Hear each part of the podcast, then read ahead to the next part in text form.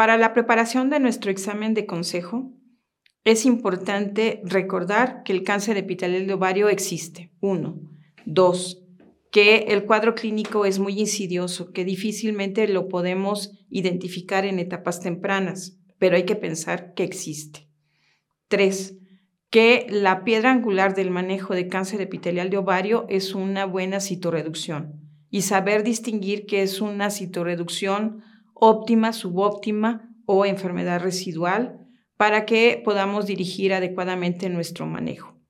Recordar que desde 2004 el eh, esquema indicado de quimioterapia es basado en taxanos y platinos y que esto no ha sido superado ni con tripletes ni con otras eh, combinaciones y esto lo debemos de brindar por seis ciclos posteriormente o desde que tenemos enfrente a una paciente con cáncer epitelial de ovario, es muy importante hacer el testeo de biomarcadores, conocer las mutaciones de BRCA1, BRCA2 y la deficiencia de recombinación homóloga, porque esto nos va a permitir brindar un adecuado mantenimiento que pueda impactar en la sobrevida libre de progresión.